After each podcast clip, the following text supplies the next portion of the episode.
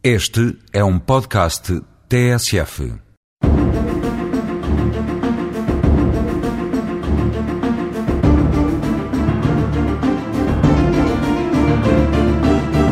A pena de multa como alternativa à pena de prisão é uma autêntica pena criminal.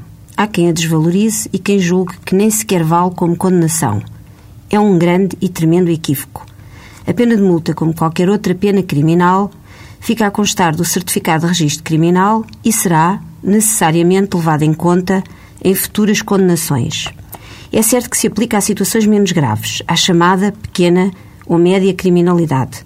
Por isso, há crimes que nem sequer podem ser punidos com pena de multa. Por exemplo, ao homicídio, ao roubo, à violação, abuso sexual, maus tratos e tantos outros considerados pela nossa ordem jurídica como crimes muito graves, só se aplica pena de prisão.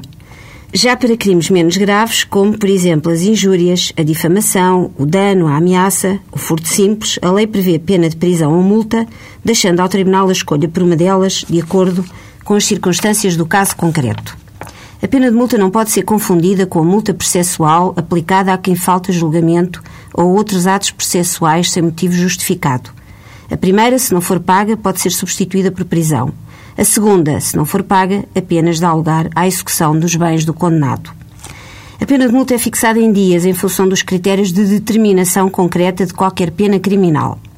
É balizada entre 10 e 360 dias, podendo, para certos crimes, ir até 600 dias. Cada dia de multa corresponde a uma quantia que varia entre 5 e 500 euros, fixada pelo Tribunal de acordo com a situação económica do arguído e com os seus encargos pessoais. Em certas situações, o Tribunal pode autorizar o pagamento da pena de multa em prestações. A requerimento do condenado, pode o Tribunal determinar que a pena de multa seja total ou parcialmente substituída por dias de trabalho em instituições públicas.